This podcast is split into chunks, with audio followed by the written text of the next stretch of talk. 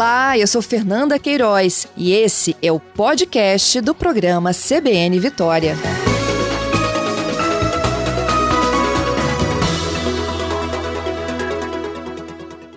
Bom dia, Coronel. Bom dia, bom dia a todos. Obrigada por nos atender. Claro. Coronel, a gente está falando aqui do dilema de quem vive, né? Em comunidades como essa, a gente não sabe se são fogos de artifício, se são tiros, se alguém pode ser atingido por bala perdida. O que está acontecendo? Está acontecendo aí na, no, no entorno do maciço aí do, da Morro das Torres, da televisão, né? É, vários bairros, você falou agora de cruzamento e Forte São João, é uma guerra entre duas facções. Família Capixaba e o primeiro comando de Vitória. Eles estão disputando não só essa região, mas outras regiões importantes. O Morro do Cabral está rivalizando com Alagoano e com Piedade, é guerra entre a família Capixaba e o primeiro comando de Vitória. Então são áreas onde a disputa territorial pelo tráfico de drogas ela é, se dá entre duas facções aqui na Grande Vitória.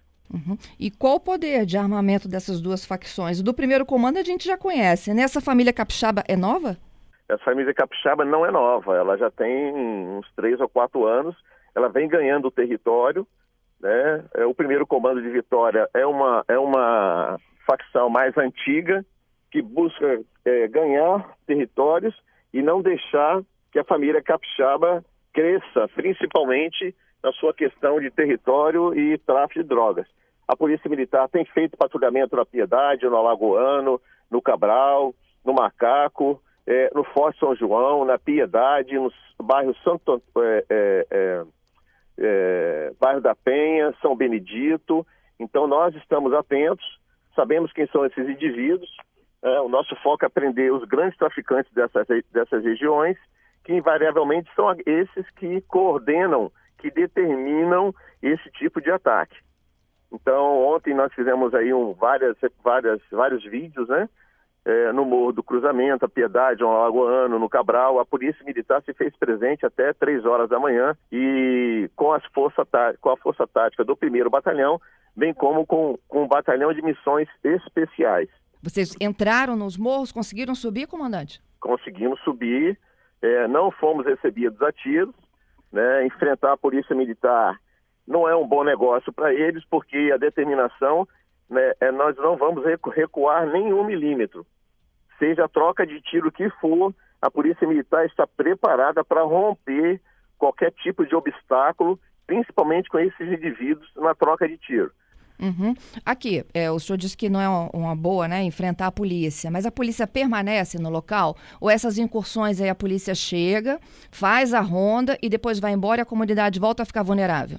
É, é, de forma permanente nós não ficamos. A gente faz incursões naquelas áreas onde a nossa inteligência detecta que vai ter um ataque. Então a gente faz incursões, são vários morros, né? Eu falei para você o Romão, Forte São João, o Cruzamento, Morro do Macaco, Andorinhas, Cabral, Alagoano, Ilha do Príncipe, são regiões assim grandes. Então nós temos a Força Tática trabalhando aí juntamente com o Batalhão de Missões Especiais e o Batalhão de Ações com Cães. São tropas especializadas, extremamente preparadas para o enfrentamento e principalmente com dados de inteligência para que nós possamos prender os gerentes que determinam esses ataques. Uhum. Né? A gente quer pegar aquele que está tirando, claro, obviamente, mas esse recebe ordens de escalões superiores das facções, das facções.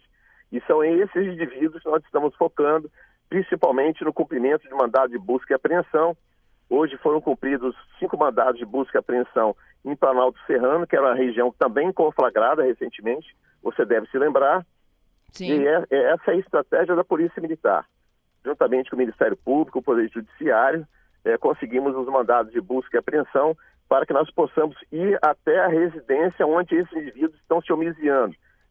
Vale ressaltar de novo, nós estamos focados em levar tranquilidade a essas comunidades com patrulhamento, mas estamos focados também em prender esses gerentes do tráfico, que eles que fazem essa coordenação, essa determinação covarde de fazer ataque, deixando o morador de bem, que é a sua grande maioria, é, entre fogo cruzado na, na, guerra entre facções. É, a informação, inclusive, que chega para a gente agora aqui, comandante, é de que os tiros desta manhã, aqueles que eu exibi há pouco, na região ali do hum. cruzamento do Romão, é em virtude uhum. de uma uhum. mulher que teria sido morta ontem durante um ataque no cruzamento. O senhor tem essa informação? Olha, o que, que acontece no Morro do Cruzamento?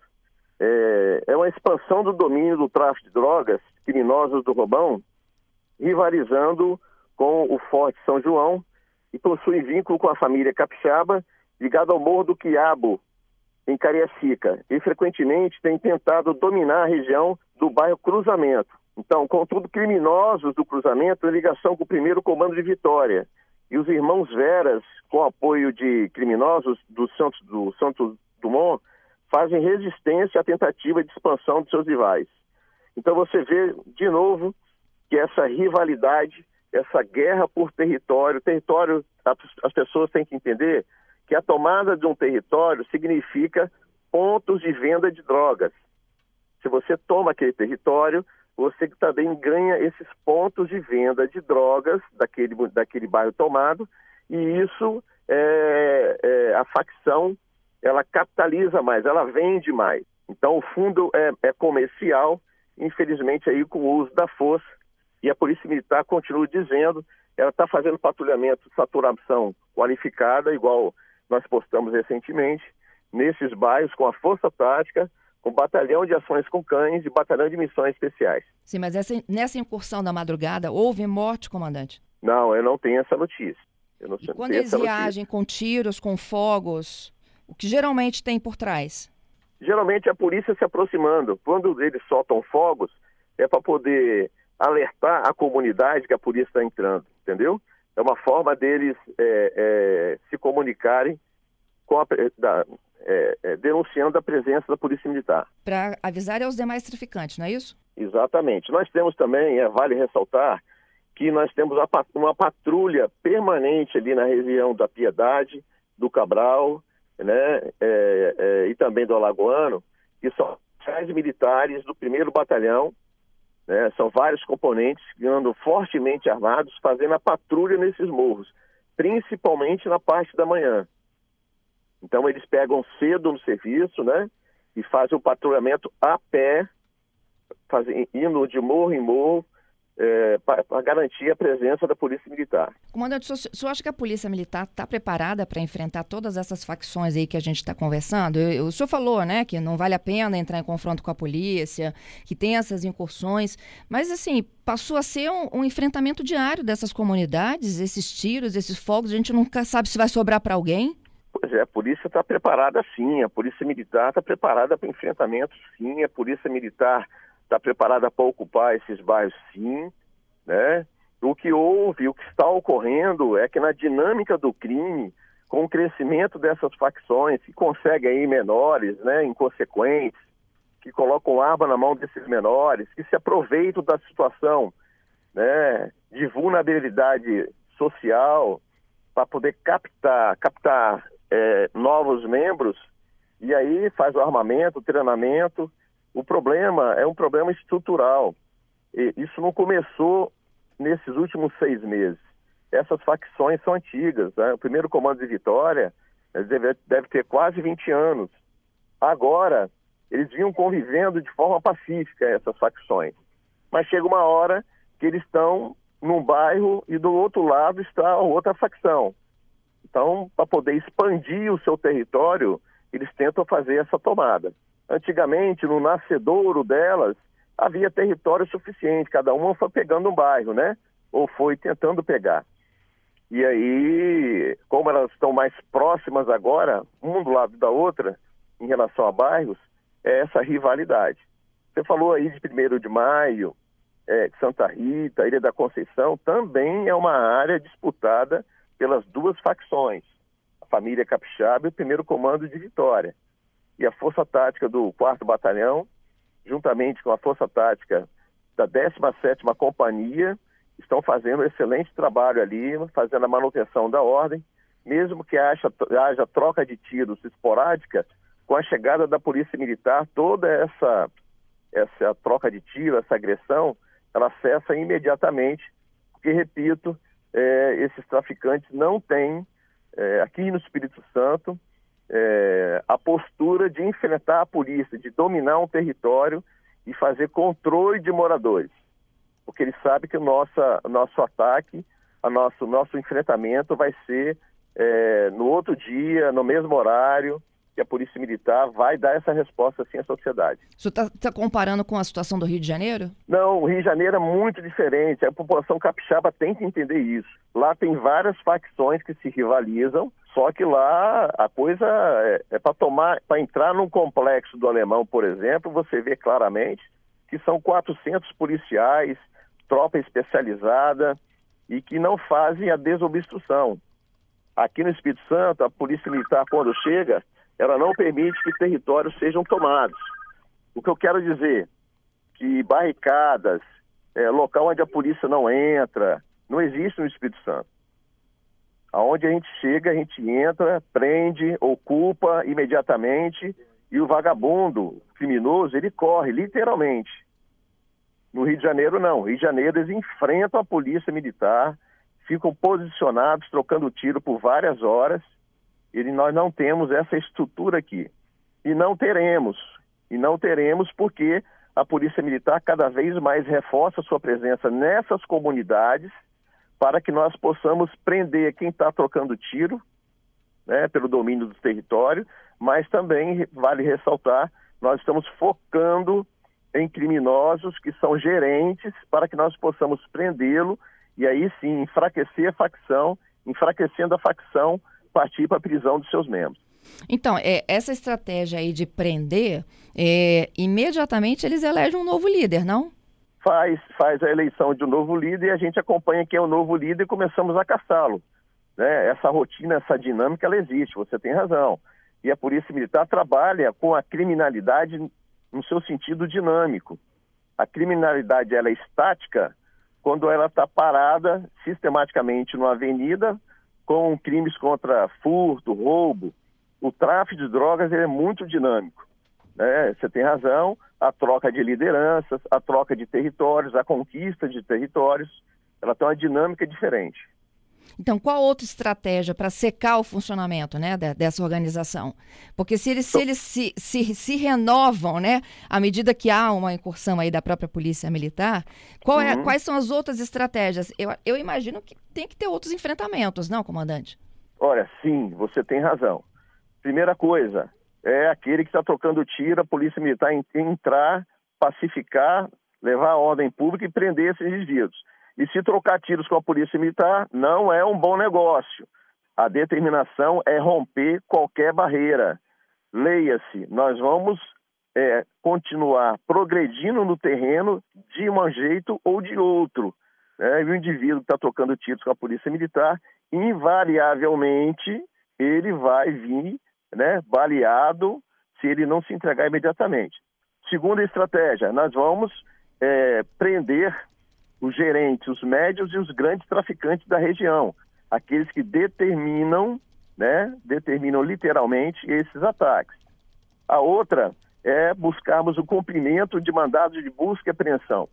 Esse sim da, nos garante legalmente a entrada de, nas residências, porque esses indivíduos se omisiam em várias residências. A Polícia Militar, através da inteligência, é, em parceria com a Polícia Civil, nós detectamos esses locais de, de, de esconderijo e partimos para entrar dentro dessas residências. A outra forma também é nós entendermos qual é a ligação desses ataques com o sistema prisional. Se tiver algum preso determinando esses ataques de dentro do presídio, nós temos uma excelente comunicação junto com a diretoria de inteligência prisional da Secretaria de Justiça e se isso for detectado, nós levaremos o, essa notícia imediatamente ao Ministério Público, que cabe aí decidir, definir no processo se faz transferência para fora desse estado de, do, desses indivíduos ou troca eles e coloca num presídio de segurança máxima. É, é, sobre essa, essa, essa estratégia né, que o senhor me relatou aqui, ó, eu vou repetir até um, uma, uma frase, né? É, aqui no Espírito Santo, traficantes não rivalizam com a polícia. É, trocar tiros com a PM não é um bom negócio se não se entregar imediatamente, é baleado. O senhor não tem receio aí de atingir pessoas inocentes, não, comandante? Até porque a gente sabe que a grande maioria é inocente no, no morro. O nosso armamento é um armamento extremamente moderno, o nosso policial é um policial extremamente é, preparado, com técnica, e o nosso armamento, a nossa munição que nós usamos hoje, ela é uma munição de impacto, ela não é uma munição de grande potência de perfuração, de penetração. O que isso significa? Que ela batendo no, ela atingindo o, o traficante, ela vai ficar no corpo dele. Ela não vai transfixar e atingir outras pessoas. E nós também usamos aí miras que miras holográficas, né? Que permitem que o, o tiro seja extremamente assertivo. Então, é, não há relatos ainda aí é, de bala perdida oriundo de armas da polícia. Como é que se consegue isso? Com treinamento, com técnica e, obviamente, com bastante é, inteligência para progredirmos no terreno com segurança. Você vai ver um traficante correndo no morro, fugindo da polícia, mas você não vai ver um policial correndo atrás do traficante. Ele vai progredir no terreno na técnica de um dando cobertura ao outro, a técnica já aprendida, para que nós possamos né, progredir com segurança, para preservar a vida do nosso policial e preservarmos a vida também do cidadão de bem que mora naquela comunidade. Não está na hora, não, comandante, de instalar as câmeras nos uniformes da PM? É um projeto que São Paulo e outros estados é, é, já avançaram, Santa Catarina, se eu não me engano. Nós fomos até São Paulo, conhecer o sistema de São Paulo, Estamos avaliando a possibilidade de implantação, mas aí nós temos que fazer testes de adaptações. Cada estado tem as suas particularidades, suas peculiaridades, e a Polícia Militar tem sim na mira é, é, é, um estudo já em andamento para que nós possamos fazer isso e não, não, não incorrermos os mesmos erros que os outros estados fizeram.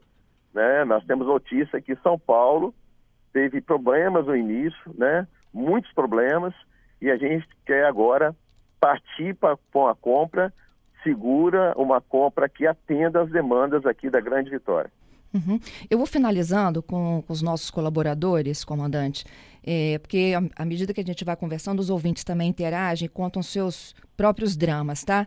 Eu estou com um ouvinte meu aqui de Cariacica, né, falando é, da estratégia da PM, e ele coloca do outro lado aqui a estratégia do tráfico, né, que recentemente tinha um soldado do Exército preso, estava treinando o tráfico em Cariacica, não é isso?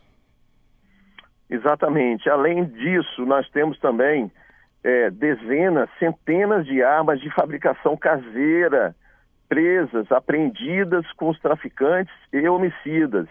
Essas armas no mercado, elas custam entre 600 e 800 reais.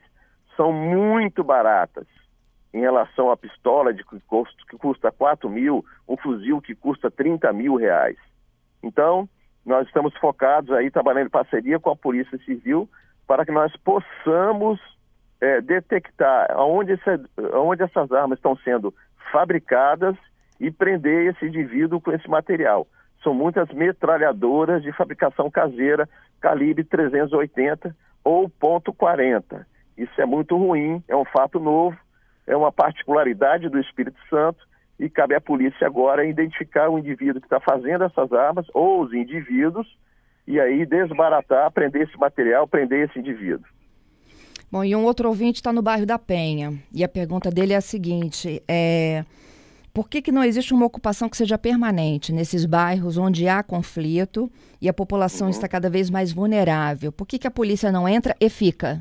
Perfeito. Nós temos aí uma ISEL, que é uma, um pagamento na hora de folga do policial militar, 12 horas no bairro da Penha. Ela faz o patrulhamento, ela anda em todas as vielas, todos os becos, todas as vias públicas durante 12 horas, né, principalmente fazendo apreensão de drogas e reprimindo o tráfico de drogas. Depois desse horário de 12 horas, a Força Tática também faz incursões até a madrugada. Então, esse é o planejamento da Polícia Militar.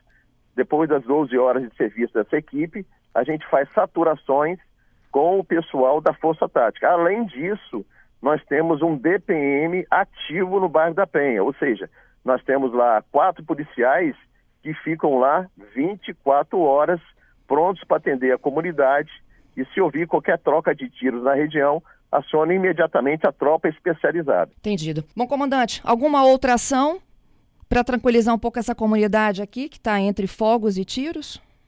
Nós vamos intensificar a partir de hoje o policiamento, trazendo mais policiais de outras regiões, né, pagando escala ISEL, isso já está acertado com o secretário de Segurança Pública, o Coronel Celante, e aí nós vamos praticamente dobrar o número de policiais.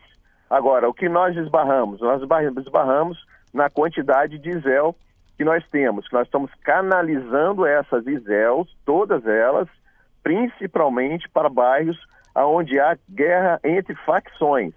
Então a Polícia Militar tem sim feito um esforço de tropa, de aumento de tropa, pagamento de ISEL, permanentemente presente na região. Eu já fui particularmente acompanhar uma incursão com a tropa do, da Força Tática do 1 Batalhão. Nós subimos ali o Alagoano, Cabral, Piedade, e eu fui pessoalmente na região. Fiquei cerca de duas horas. E com a nossa presença, eu não ouvi nenhuma troca de tiros e nenhum fogos. Então eles se aproveitam no momento que a nossa tropa não assumiu ainda, né? Algumas vacâncias, alguns vagos de policiamento para fazer esse tipo de, de disputa, esse tipo de sol, soltura de fogos, né? E repito, é uma criminalidade inconsequente, covarde, e quando a polícia sobe o morro, corre todo mundo. Aqui no Espírito Santo é assim. No Rio de Janeiro, como você bem colocou, eles enfrentam a polícia durante várias horas. Né? E aí sim tem o problema da, da bala perdida. Aqui, quando a gente sobe, é, literalmente corre todo mundo. E tem que correr mesmo. Tem que botar sebo nas canelas. Que quando a gente sobe numa situação de troca de tiros, repito, com armamento ideal, com a técnica de progressão no terreno, nós vamos partir para o enfrentamento. Quem tentar enfrentar a polícia militar, repito, ou vai se entregar, ou vai ser literalmente, no estrito cumprimento do dever legal, baleado e encaminhado aí ao hospital. Te agradeço, comandante, pela participação conosco. Obrigado, é sempre um prazer falar aqui com a CBN. Um abraço a todos os ouvintes e quero deixar o um recado que nós estamos trabalhando sim, focados sim nesses bairros, no sentido de aumentar cada vez mais o policiamento. São várias áreas na Grande Vitória em conflito e a Polícia Militar tem uma estratégia de fazer o policiamento nessas diversas áreas. E repito novamente, são guerra entre duas facções. E o grande motivo é a disputa territorial pelo, pelo local. O que, que isso rende, coronel? Rende que uma vez que eles conseguem dominar uma área, eles ganham os pontos de, de venda de droga dessas regiões. Ou seja, eles ampliam a sua venda de droga, então logo o fim deles é o lucro, né? O lucro pela força, pela criminalidade e pelo crime. Bom trabalho para o senhor, comandante. Obrigado, um abraço.